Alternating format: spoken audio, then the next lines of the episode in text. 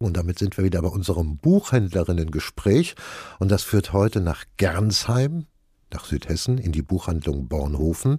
Und zu ihrer Chefin Lucia Bornhofen einen guten Tag wünsche ich. Einen schönen guten Tag, Herr Schwarz.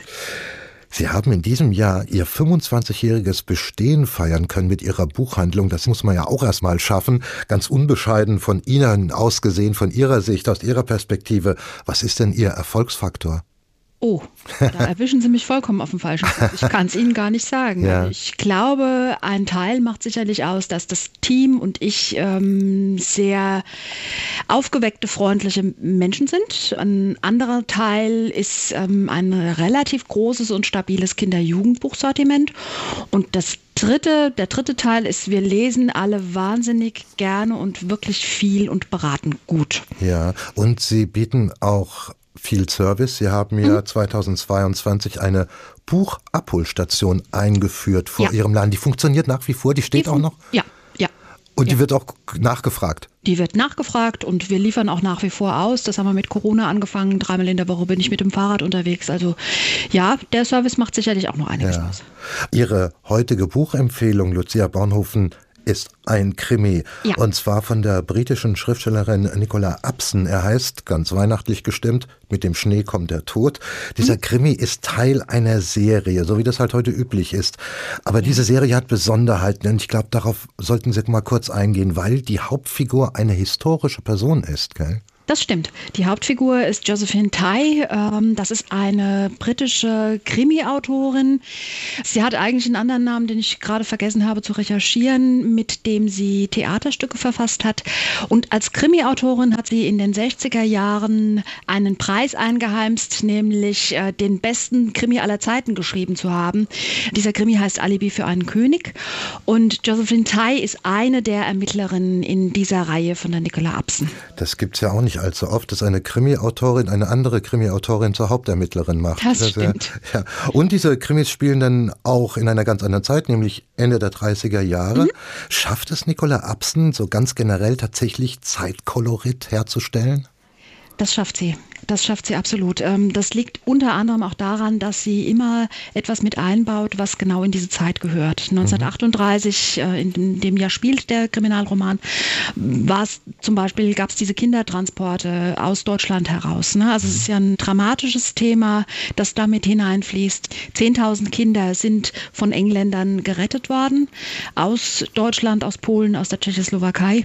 Und es geht unter anderem um darum, diese Kindertransporte zu finanzieren.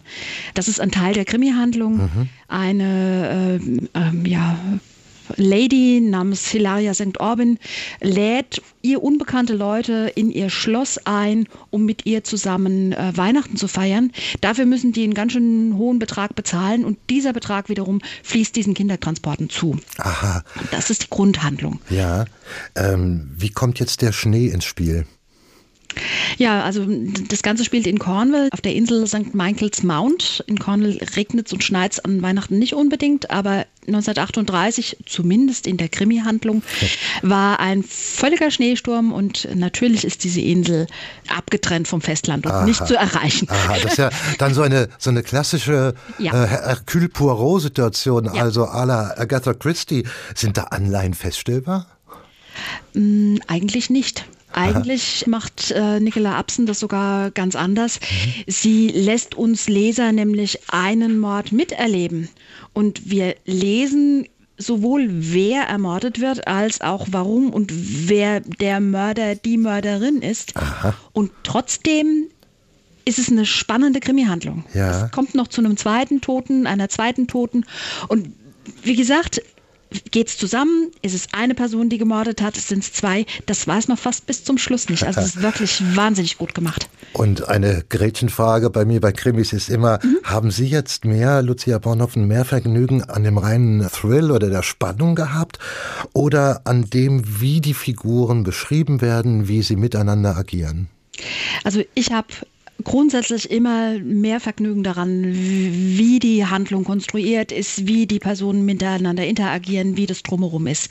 Ich kann Krimis sehr gut mehrfach lesen, wenn ich das toll finde. Also das ist auch einer der Krimis, die ich nicht hergeben werde, die bei mir bleiben werden. Und Alibi für einen König von der Josephine Tai habe ich im Übrigen auch schon mehrfach gelesen. Also insofern, mir geht es nicht um den Thrill, dann könnte ich das nur einmal tun.